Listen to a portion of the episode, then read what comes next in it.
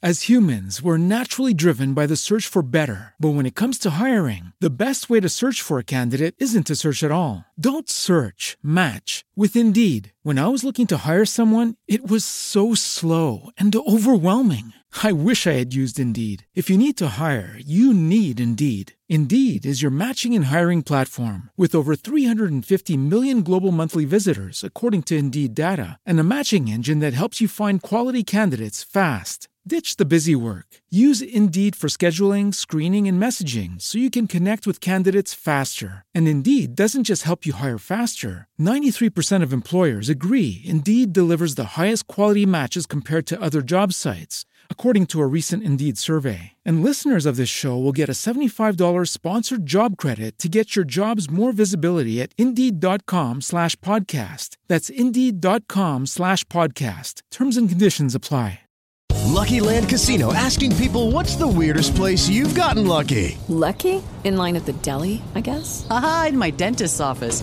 More than once, actually. Do I have to say? Yes, you do. In the car before my kids' PTA meeting. Really? Yes. Excuse me, what's the weirdest place you've gotten lucky? I never win and tell. Well, there you have it. You can get lucky anywhere playing at LuckyLandSlots.com. Play for free right now. Are you feeling lucky? No purchase necessary. Void where prohibited by law. 18 plus. Terms and conditions apply. See website for details.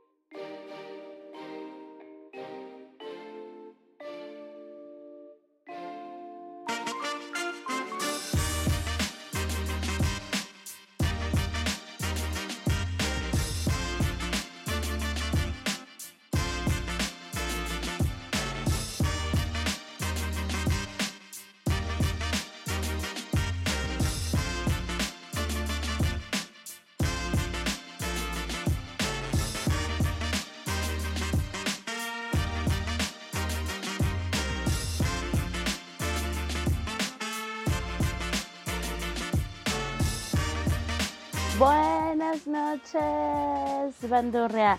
Me tardé un chorro en hablar porque estaba instagrameando que estoy live, porque la verdad esto, pues no, no es como planeado, ¿no? Bueno, sí, pero no. O sea, más bien me nació del alma, es súper espontáneo. Anyway, el día de hoy vamos a hablar acerca de las emociones, los sentimientos y la motivación dentro del el estudio del comportamiento del consumidor en marketing. Pero no solamente nos vamos a meter en ondas bonitas del comportamiento del consumidor, donde vas a agarrar tu batita blanca, perdón, y vas así a preguntarle a la gente, oye, ¿cuál te gusta más y así? No. Vamos a entrar a lo deep del comportamiento del consumidor. Vamos a estar hablando acerca de lo que va detrás de esas reacciones que generan ciertas cosas, el comprar ciertas cosas o tener esos productos.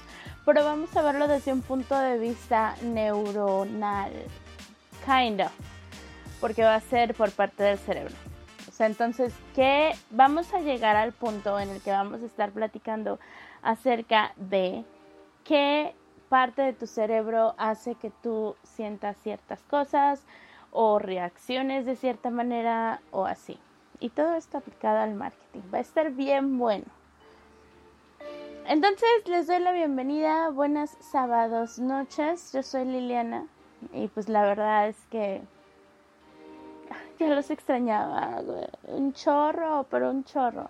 Anyway, les recuerdo que estamos nosotros en vivo en Spreaker en Super Vivo Only in Spreaker y después, como unos 5 o 10 minutos después, estamos en todas las plataformas de distribución habidas y por haber, así que si les gusta esto, escúchenlo en la plataforma de distribución que más les guste. Estamos en Apple Podcast, estamos en Spotify, estamos en Google Podcast, estamos en Castbox, estamos en iHeartRadio, por fin. Estamos en... Siento que se me está olvidando. Bueno, hay un chingo. De todos modos, todos los links en los que estamos distribuidos. Ay, estamos por entrar a Deezer. Esperemos que nos digan que sí. Igual, pues también está chido. Entonces, si, si les gusta el podcast y conocen a alguien que le interesaría escucharme hablar e interactuar conmigo en mi Instagram, as Liliana Talks, entonces no hay pretexto, ¿no? Estoy en todos lados. Anyway, vamos a comenzar esta noche hablando acerca de, como les dije antes, emociones, sentimientos y motivación y cómo afectan el comportamiento del consumidor. Para esto, lo más lógico es que eh, empecemos definiendo qué son las emociones y qué son los sentimientos y qué es la motivación y bla, bla, bla, bla, bla, para que todo vaya teniendo sentido y empecemos a ponernos más deep juntos de la mano. ¿Ok? Entonces, primero que nada, quiero decirles que muchos de estos conceptos yo los aprendí en inglés. Entonces a veces hacer como la traducción va a ser un poco rara o simplemente voy a decir la palabra en inglés. Pero pues no hay pedo, yo creo que todos me entienden. Confío en ustedes y en mí. Entonces, vamos a empezar definiendo qué son las emociones. Y bueno, las emociones desde un punto de vista del neuromarketing o de las ciencias neurológicas, bueno, tampoco tan acá, pero sí del neuromarketing, las emociones son eh, una expresión corporal de algún organismo como respuesta a un evento o a un estímulo. Y nos dicen que las emociones son aquellas que pasan en la inconsciencia o en tu inconsciente porque no te das cuenta de que, o sea, las estás teniendo. Eh, sé que suena un poco complicado para algunos y es, trataré de ponerlo en otras palabras, es como si, mira, una emoción es cuando te sudan las manos, una emoción es cuando brincas, o sea, cuando el brinquito que haces, el, cuando alguien te asusta, que puede ser como un así de, ah, súper ligerito, o puede ser un, ah", pero a eso vamos a llegar más adelante. Entonces, ese pequeño brinquito, esa es una emoción, porque realmente no estás como pues sí, ¿no? O sea, no es algo que conscientemente hagas, por la calle y vas a decir, ay, el día que me asusten yo voy a hacerle así, voy a cerrar los ojos y voy a gritar. No, o sea, es algo inconsciente, no, no estás como teniendo una decisión en tu mente. Es que no quiero volver a decir la palabra consciente, pero no estás, sí, decidiendo que vas a tener eso, ¿no? Esas son las emociones. Disculpen el ruido, estamos en vivo y así. Entonces, los sentimientos. Los sentimientos son la experiencia de un organismo a encontrarse en cierto estado emocional y siempre pasan con conciencia. ¿A qué me refiero con esto? Bueno, pues las emociones haz de cuenta que tú te espantas, ¿no? Bueno, no, no, eso no, déjame replantearlo. Haz de cuenta que tú tienes una emoción y esa emoción es el pequeño brinquito que das cuando te asustas. ¿Ok? Esa emoción va a hacer como clic en ti y va a lanzar un sentimiento, que es el miedo. O sea, te sientes asustado, el susto. Entonces, ese yo sentirme asustado es la respuesta de tu organismo al estado emocional en el que estabas porque tu cuerpo reaccionó de cierta manera ante el estímulo que es la situación que te dio miedo. ¿Ok? Entonces es el estímulo y te pega y reaccionas y tu cuerpo inconscientemente reacciona y después eso hace que hagas clic y tu mente entra y esa conjunto de cosas que hace tu mente en tu cuerpo, ya con conciencia, son los sentimientos. La respuesta a ese estado emocional que como que modificó tu vibra por 5 segundos. ¿Ok? Entonces ya quedamos claros. ¿Qué son sentimientos y qué son emociones? ¿Ok? Vamos a mantener eso muy en claro porque todo, vamos a estar, son cosas que voy a estar repitiendo todo este maldito podcast, así que mejor vamos a aprender a la juntos. Entonces, esos son los sentimientos y las emociones. Ahora, existe también una onda que se llama el el termómetro emocional. Entonces, este es un pseudo modelo de termómetro que trata de explicar cómo es que se, pues sí, cómo es que pasa algo de ser una emoción a ser un sentimiento. Entonces, tienes el, imagina la figura de un termómetro, ¿no? Como de los de temperatura para tu casa. No un termostato, no digital de los que, pues sí, un termómetro con mercurio y ya. Entonces, imagínatelo y la parte de abajo donde descansa el mercurio inicialmente antes de que entre en contacto con ya sea cosas frías o cosas calientes es la parte inconsciente, o sea, esos son las emociones. Y la parte de arriba, que, o sea, las de super arriba, que ya cuando empieza a tener contacto con distintas temperaturas, el termómetro tiende a subir o así, como que los polos son las emociones y son totalmente conscientes, es la conciencia total. Entonces, ese es como la, el visual que estoy tratando de describir de cómo tú puedes identificar así como una emoción de un sentimiento y también cómo puede, y puedes ver o imaginar cómo es que están ligadas. Entonces,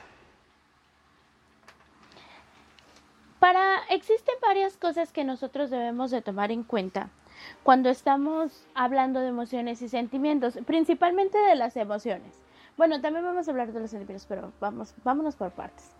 Entonces, cuando llegas tú a la emoción o para poder tú, eh, sí, darle alguna intención o medirla o sacar algún dato interesante acerca de tu emoción, existen dos dimensiones, o sea, todas las emociones tienen dos dimensiones. Estas dos dimensiones se llaman arousal y balance. Arousal y balance, arousal. Entonces, tenemos estas dos dimensiones de las emociones que nos van a ayudar a darle como un, pues sí, una medida. Una medida que es más cualitativa que cuantitativa, ¿ok? Es mm, características cualitativas para poder nosotros tener un resultado que podemos analizar. Entonces, para eso nos va a servir el arousal y la balance, que son las dos medidas. Bueno, las dos dimensiones. Vamos a primero vamos a hablar de lo que es el arousal. El arousal viene siendo lo que describe la fuerza de la emoción. Es bivalente y no es direccional. Entonces, ¿a qué me refiero con la onda de la fuerza de la emoción? Entonces, ¿qué tan amplia es la emoción? Va de, pues sí, de pequeño, bajo, a muy alta, muy grande. De neutral a super, ah, ¿ok? Va de, de poco a mucho, se puede decir. De poco a mucho. Pero en realidad es high or low, baja o alta. Pero de poco a mucho se más acá. Entonces, esta nos va a ayudar a medir qué tan amplia es la emoción, qué tan grande qué tan redonda, qué tan impactante, qué tan todo, ¿no? Que, pero en ese aspecto. Y después la valencia o la valence nos va a ayudar a direccionar la emoción, porque esta es una de las características de la valencia, que ella es direccional y que eh, nos ayuda a darle una cualidad a la emoción. Entonces ya sabemos, tenemos una cierta idea de la medida, pues tenemos el low y el high, pero ahora vamos a darle una cualidad. Entonces la valencia puede ser, nos da la, la cualidad de ser positiva o negativa. Entonces ahí ya tenemos nosotros las dos dimensiones en las cuales medio podemos darle unos pequeños toques cualitativos a las emociones para poder siquiera analizar resultados, ¿no? Muy very scientific of us, pero pues Saba. Entonces, hace cuenta que cuando tú vas a medir una emoción, tú generalmente vas a preguntar, oye, ¿y sientes mucha emoción o poca emoción? No, pues qué poca. Ah, chido. ¿Y esa emoción te hace sentir bien o mal? No, pues qué mal. Entonces ya sabes que esa emoción, eh, su valencia es negativa y su arousal es bajo. Entonces no es algo que queremos. Nosotros queremos una valencia positiva y un arousal alto.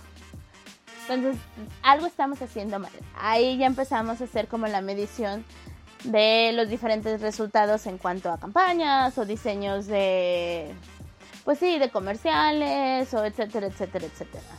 Pero vamos a ir más adentro. We're gonna go deeper. Así que no te desesperes. Bueno, entonces ya teniendo en cuenta que podemos nosotros medio medir las emociones o medirlas en este caso, eh, eh, vamos a ver por qué, pero ¿por qué necesitamos medir las emociones? Preguntarán ustedes. ¿Qué chingados me importa? Ah, te importa, mi querido marketeer, porque hay cuatro cositas que las emociones hacen. Bueno, hay un chingo de cositas que las emociones hacen, ¿no? Pero hay cuatro cosas que yo me encontré, bueno, que no me las encontré yo, pero que decidí rescatar.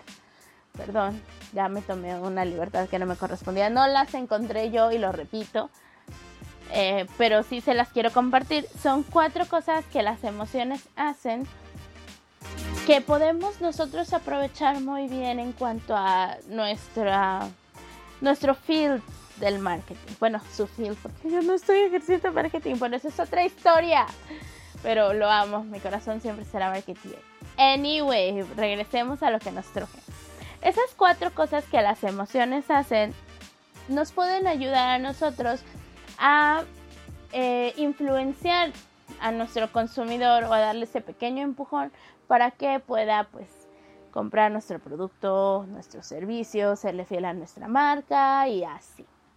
La primera cosa que las emocioncitas hacen y que es pues nos cae como anillo al dedo es que las emociones generan acción.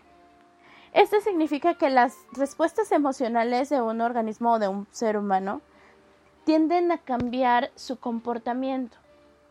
Entonces, esto es algo que nos puede ayudar a nosotros, puesto que, como dicen ahí, las emociones generan una acción. Si nosotros logramos hacer que la acción que genera esa emoción sea con un, o sea, si logramos hacer que sea una emoción alta y positiva para con nuestra marca, uh, seremos muy felices, no lo creen así. Otra cosa que las emociones hacen, que nos viene eh, perfectamente bien, es que las emociones tienden a cambiar tu manera de aprender. ¿Por qué? Porque cambian tu manera de, de percibir al mundo. Tú no percibes al mundo de la misma manera cuando te encuentras en cierto estado emocional que cuando te encuentras en el otro. Y aún más, tú no percibes el mundo de la misma manera cuando aparte de encontrarte en ese estado emocional, tienes muchísimos sentimientos o un sentimiento súper grande. O sea, tu cuerpo está respondiendo demasiado a ese estado emocional. Entonces, eso puede cambiar tu manera de ver la vida. ¿Ok? Y con eso, tu manera de aprender. Y de, pues sí, ¿no? Tu manera de elegir y de familiarizarte con algo. O sea, le puedes tener amor a algo nada más porque está ligado a una, a una emoción. Puedes aprender a quererlo, ¿sabes? Y eso está bien chido. Yo creo que ustedes ya tienen en la cabeza 20.000 maneras en las cuales esta segunda cosa que tienen las emociones puede jugar a nuestro favor. Eh, pues no sé, yo creo que, por, ejemplo, los osos de peluche están, son súper concurridos en febrero. Y lo son porque están ligados a la idea de que es algo bonito. Regalar un peluche es algo bonito, ¿no? Porque no es un juguete. O sea, sí tienes tus peluches cuando eres niño, pero los osos de peluche acá bonitos, nice, de acá están muy ligados a el sentimiento que es el amor que proviene de varios estímulos positivos en nuestro alrededor o a los que nuestro cuerpo está expuesto, ¿no?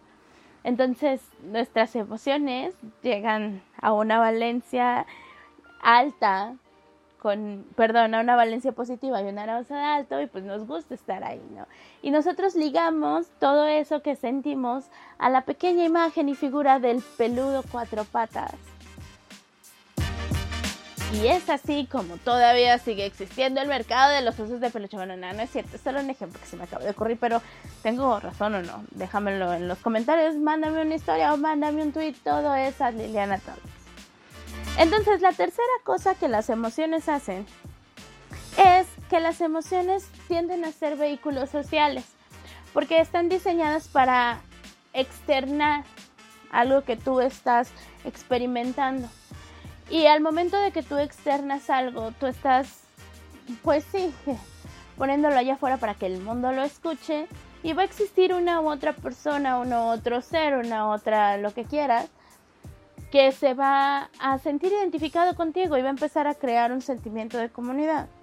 Y etcétera, etcétera, y la cadena, y todos amigos y felices, pero todo parte de esa emoción que después fue una emoción compartida. Y eso es la razón, bueno, esa es la razón por la cual las emociones tienden a ser un poco sociales. La última cosita de la que vamos a hablar de las tantas que hacen las emociones es que las emociones tienden a ser heurísticas. Creo que esa es la traducción de la palabra. Eh, esto significa que son respuestas automáticas y que generalmente no solemos controlar con nuestra conciencia. Entonces, para poder medio medir las emociones y los sentimientos, tenemos que reflejar o checar o cual, cual cualificar cuando es cualitativo, bueno, volver cualitativas a ciertas cosas y para eso tenemos varios em, apoyos que nos pueden echar una manita en aquello de tratar de entender estas ondas, ¿no? Por ejemplo, para las emociones, nosotros podemos checar la respuesta de las pupilas para poder medir las emociones. El sudor, ya sea, pues sí, corporal o en las manos o etcétera. Eh, el latido del corazón, o sea, qué tan rápido late tu corazón. La respiración, tus expresiones faciales. Si se fijan, todo es como más observación cuando se trata de emociones. También tenemos que checar algo que son las acciones. Entonces las acciones se pueden medir con el tiempo de respuesta o con otro tipo de cosas como el, o sea, pues sí, ciertas, ciertos tics que tienes como el, cuando te asustan o así, ¿no? ¿Qué tanto tiempo te tardas en, ay, pues sí, en asustarte? Después las, perdón, los sentimientos. Los sentimientos ahí pues generalmente cuando nosotros estamos preguntando acerca de las preferencias estamos más nos están dando más sentimientos que preferencias. Entonces, pues igual vamos a usar lo mismo, ¿no? Vamos a usar las mismas cosas que ya sabemos que se usan para medir la preferencia, que son los reportes, las encuestas, las entrevistas, los focus group, eh, las cosas en el punto de, de venta, etcétera, etcétera, etcétera, etcétera. Entonces, con toda esta información que nosotros ya tenemos, déjenme encender un cigarrillo por la humanidad. Bueno, con todas estas cosas que ya tenemos, podemos crear lo que se llama el modelo de la matriz de las emociones. La matriz de las emociones tiene tres distintas dimensiones, es tridimensional. Y en estas tres distintas dimensiones vamos a medir eh, lo que son el propósito de la emoción, eh, si es consciente o inconsciente y si es positiva o negativa. Entonces vamos a tomar, por ejemplo, la valencia, la dimensión 2, que es la entien, si no me equivoco, y, las, y los status, o sea, entonces vamos a ver si esta emoción tuvo un propósito. La, nosotros sabemos, por ejemplo, que el arousal nos ayuda a ver si una, no es cierto, el arousal no, el entiense. Step into the world of power, loyalty and luck. I'm gonna make him an offer he can't refuse. With family, cannolis and spins mean everything. Now, you wanna get mixed up in the family business. Introducing The Godfather at ChumbaCasino.com. Test your luck in the shadowy world of The Godfather slot. Someday, I will call upon you to do a service for me. Play The Godfather now at ChumbaCasino.com. Welcome to the family. VGW Group. No purchase necessary. Void where prohibited by law. See terms and conditions. 18 plus. Qué oso, ya me equivoqué, perdón. El entiense nos ayuda a ver si una emoción es consciente o inconsciente. Después la valencia nos proveerá de la información que necesitamos para saber si la emoción es positiva o negativa. Y el stage nos va a proveer de información que nos va a dar indicios de si la emoción sirvió para cierto propósito en específico, por ejemplo, para predicción, o sea, para tratar de decir, ah, va a pasar esto, o para un resultado, o sea, predicción de nosotros, resultado por parte del consumidor, para un aprendizaje, etc.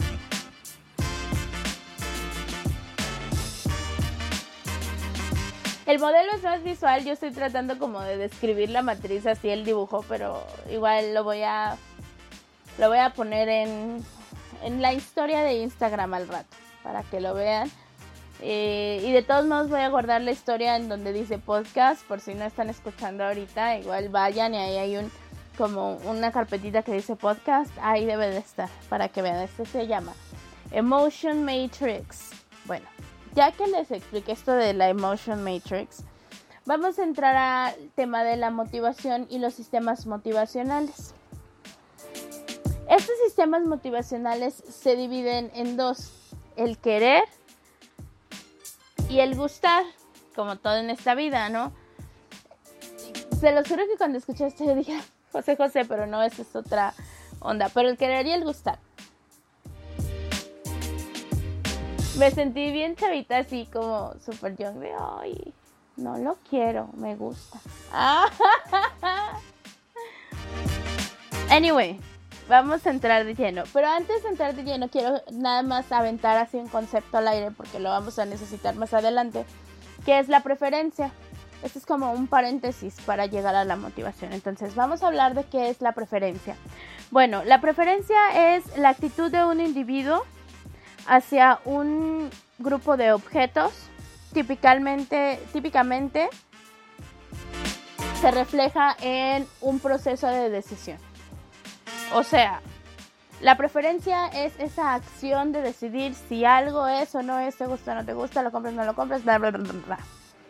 Y la actitud que tienes hacia esa cosa. Entonces, eh, también puede ser un, pues sí, como un un termómetro que te va a decir si a alguien le gusta algo o no le gusta algo. Entonces, una vez que ya tenemos esa definición de preferencia que la vamos a dejar ahí olvidadita por un rato todavía, vamos a empezar con qué es gustar o liking. Entonces, el gustar es la experiencia hedónica o hedónica, hedónica, hedonic de una persona. O sea, es todo lo bueno que experimentas, la idea, lo bonito de una cosa cuando la tienes, te causa placer. O cosas buenas, o sea, tampoco es placer acá, ¿no? Pero cosas buenas, o sea, te sientes chido, te ves guapa con ese vestido, te ves bien papi con esa playerita, camisita, los zapatos, esos super tenis, las Timbaland. O sea, ¿sabes? Esa, esa experiencia que tú tienes es gustar. Ahora, ¿qué es querer? El que quiere pretende olvidar y nunca llorar y nunca llorar. Tiene que hacerlo. Ah, perdón. Bueno, querer. Querer es aquella respuesta que tú tienes para incrementar tu motivación hacia algo. Por ejemplo, cuando tú quieres algo, cambia tu manera de trabajar y de esforzarte para poder obtener eso que quieres. ¿Ok? O sea, cuando tú quieres algo, cambias totalmente tu estructura para poder conseguirlo. Es un proceso como más pues sí, más serio que gustar, o sea, es como algo más pensado, más complejo, porque involucra varias cosas, involucra pues eh, más trabajo, más esfuerzo, tal vez una planeación. Entonces, todo ese proceso es el querer, ¿ok? O sea, tú quieres algo y cambian, esas, principalmente esas dos variables que son el trabajo y el esfuerzo que le dedicas a esa cosa, ¿no? Y va ligada también a un sentimiento de achievement o de logro, ¿Ok? Entonces ya tenemos el gustar y el querer. Entonces, dentro de nuestro cerebro, de nuestro pequeña, de nuestra pequeña masa gris, existen más bien estos dos, querer y gustar, son dos sistemas diferentes. Hacen clic en dos partes diferentes del cerebro. Cosa que, pues, la verdad es que antes como que de meterme de lleno a checar todo esto y investigar y así, yo hubiera pensado, que la verdad nunca lo pensé, hasta ahorita, que las dos vendrían como del mismo lugar dentro de nuestro cerebro, porque para mí están como ligadas o estaban como ligadas.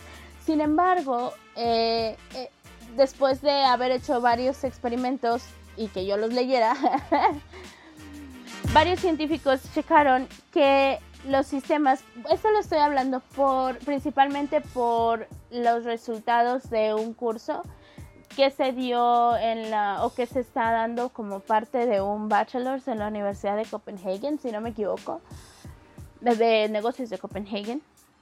Sí. O sea, no me equivoco porque sí se está dando ya, pero lo que sí no me equivoco es si se está dando en una carrera, solo fue un curso curso. Anyway, eso no importa.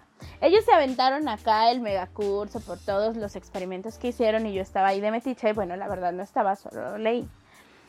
Y ellos descubrieron, no sabían, no saben, por todo lo que también ellos investigaron, que los sistemas de querer y de gustar son diferentes en el cerebro, o sea que hacen clic en diferentes partes del cerebro. Entonces, el sistema de querer refleja cambios en la activación de nuestra basal, pues sí, del basal ganglia y de nuestro nucleus accumbens. Yo sé que ahí estoy diciendo las cosas en inglés, pero me vale madre, así me las aprendí y se callan.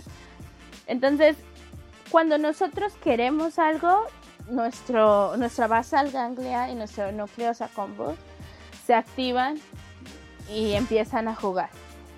Pero cuando nosotros nos gusta algo, cuando a nosotros simplemente nos gusta algo, que es, o sea, la decisión consciente, la cosa dónica, eh, refleja cambios en la activación de nuestro orbital frontal cortex que es para mí el yo, pues sí, el yo cerebral, el yo cuadrado, el yo bla, bla, bla. Entonces, eh, para, todo, para poder checar todo esto, o en real life, el ejemplo que les tengo es, se realizó un estudio a 100 personas de una nación de los Estados, bueno, de una nación, la nación de Estados Unidos. Creo que este estudio fue en Stanford. Creo que lo hizo la Universidad de Stanford. Sí, estoy 90% segura. Que lo hizo la Sí, lo hizo la Universidad de Stanford el profesor Brian Knudsen. Creo que no dije bien su apellido, pero el profesor B se aventó este estudio donde le hizo, bueno, realizó este estudio en una muestra de 100 eh, ciudadanos de Estados Unidos y los participantes fueron metidos a una máquina de fMRI para poder hacer un escaneo de su cerebro. Y mientras estaban haciendo el escaneo de su cerebro, a ellos les dieron cierta cantidad de dinero. Entonces todos tenían esa cantidad de dinero y también se les ofreció la oportunidad de ahorrar el dinero y quedarse el dinero o de comprar lo que se les iba a mostrar con el dinero. Entonces, ya los conectan y les ponen los electrodos y los de maquinita y bla bla bla. Y en primera les ponen, los exponen al producto durante 4 segundos. Y ya. Una vez que los exponen al... pues sí. Al producto 4 segundos. Ah, ya se me olvidó la parte del cerebro que activa. Déjenme checar mis notas porque... No quiero decirles mentira.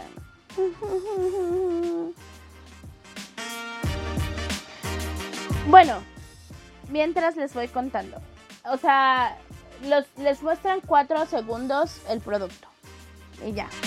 Y después les dan el precio y los dejan así con el precio otros 4 segundos. Después les presentan la opción de comprarlo.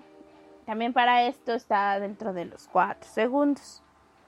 Y una vez que ellos eh, hacen esta, bueno, esta repetición con distintos productos y toman todas las lecturas que tuvieron en, el, en la máquina de fMRI, tuvieron acceso a los resultados de cuáles eran las regiones cerebrales que se activaban con distintas, pues sí, con las distintas decisiones que ellos tomaban. Entonces, vámonos a lo que es nuestra actividad cerebral. Entonces, tenemos que cuando nosotros, en los primeros cuatro segundos, el núcleo, si el núcleo accumbens se activaba, ay, no quiero decir mentiras. Ah, bueno, sí, si lo querías, se activa el núcleo accumbens.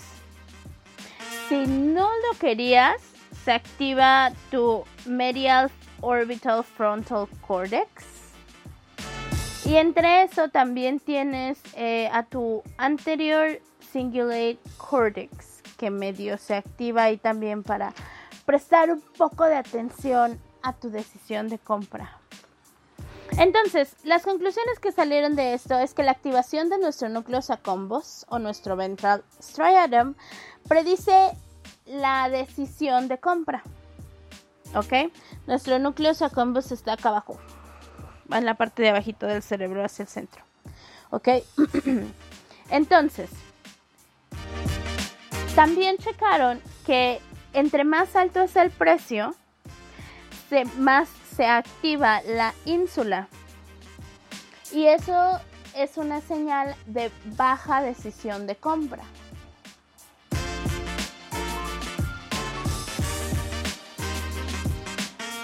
Cuando se activa nuestro prefrontal asymmetry index,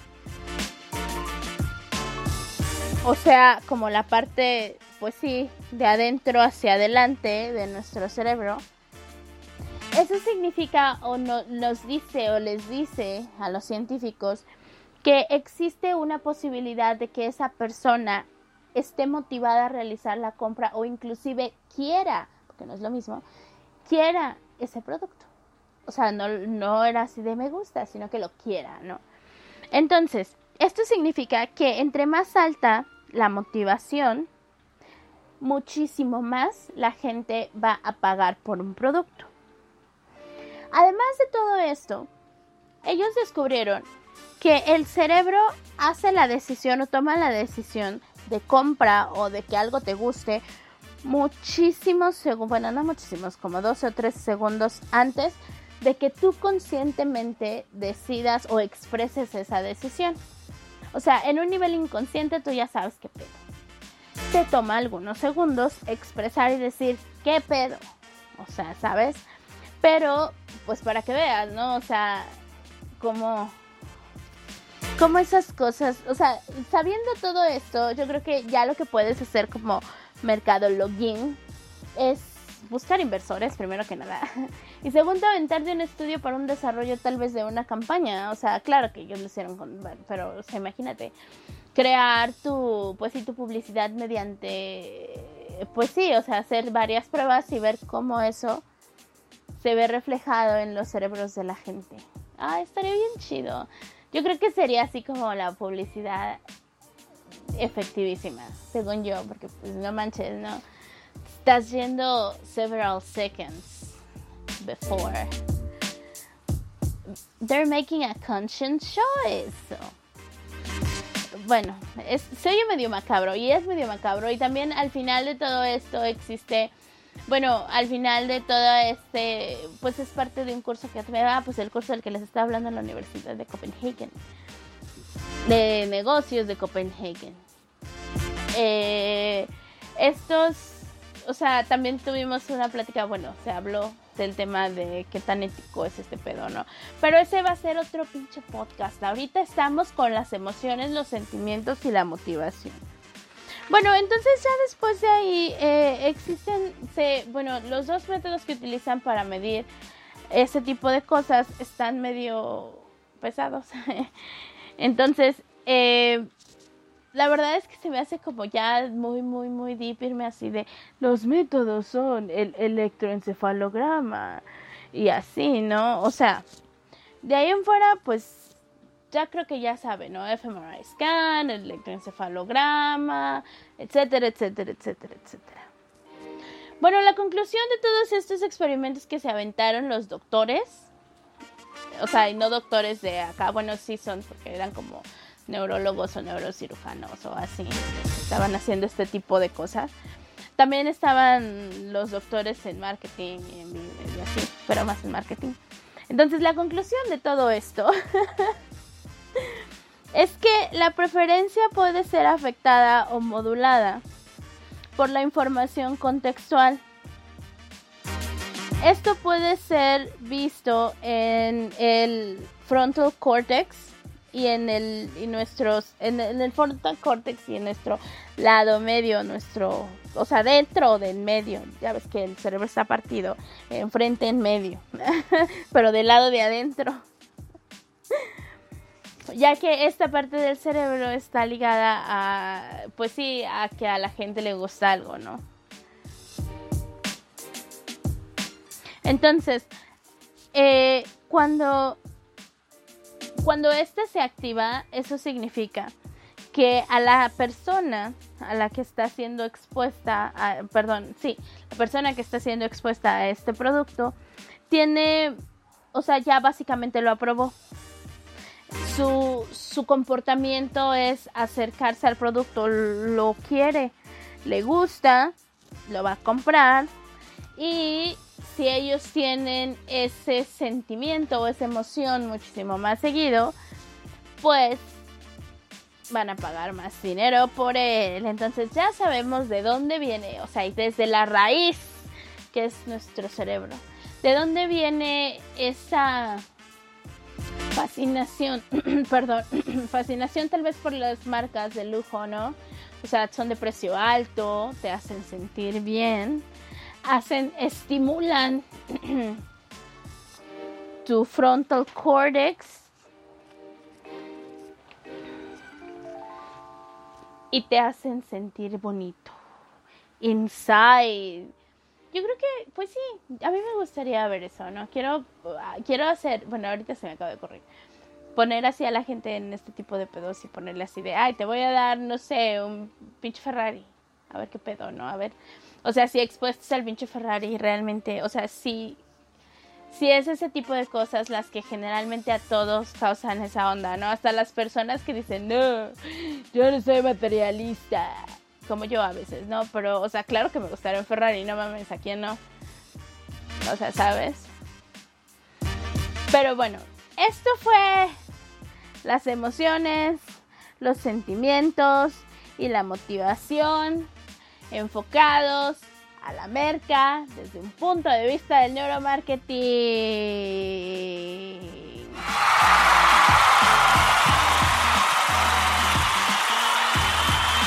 Ya, ya fue, ya fue, ya fue. espero que les haya gustado, espero que haya tenido sentido, de verdad. I tried my best. Espero que, ah, bueno, no sé si que les haya dejado algo, que hayan aprendido algo, que yo me haya prestado para eso, o que por lo menos los haya como puesto a, a pensar en ciertas cosas, ¿no? Entonces, no sé, muchas gracias por escucharme, muchas gracias por regresar y estar ahí. Recuerden que ahorita se va a terminar el podcast o el streaming del podcast y 5 o 10 minutos después me pueden encontrar en todas lados. Estoy en Spotify, estoy en Apple Podcast, estoy en Google Podcast, estoy en Castbox, estoy en iHeartRadio. Siento que se me está olvidando una, pero no me acuerdo cuál es. Y así.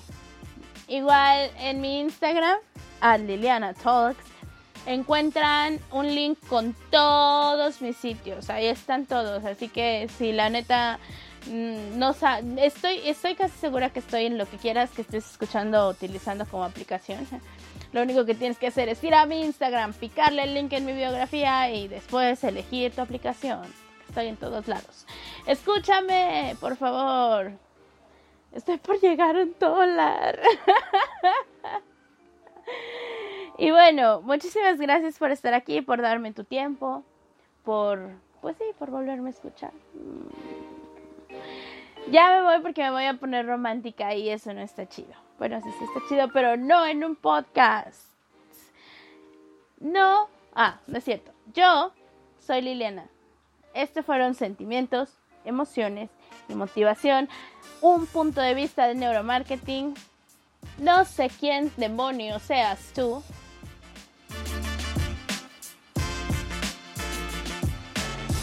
pero te quiero. Adiós.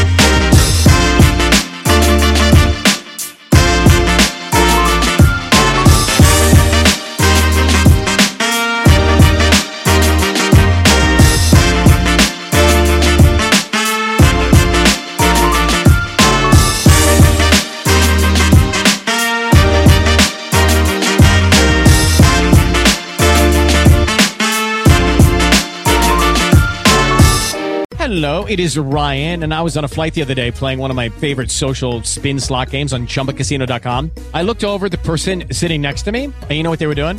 They were also playing Chumba Casino. Coincidence? I think not. Everybody's loving having fun with it. Chumba Casino is home to hundreds of casino style games that you can play for free anytime, anywhere even at 30,000 feet. So sign up now at ChumbaCasino.com to claim your free welcome bonus. That's ChumbaCasino.com and live the Chumba life. No purchase necessary. VGW. Void were prohibited by law. See terms and conditions. 18 plus. En Sherwin Williams somos tu compa, tu pana, tu socio, pero sobre todo somos tu aliado. Con más de 6,000 representantes para atenderte en tu idioma y beneficios para contratistas que encontrarás en aliadopro.com. En Sherwin Williams somos el aliado del pro.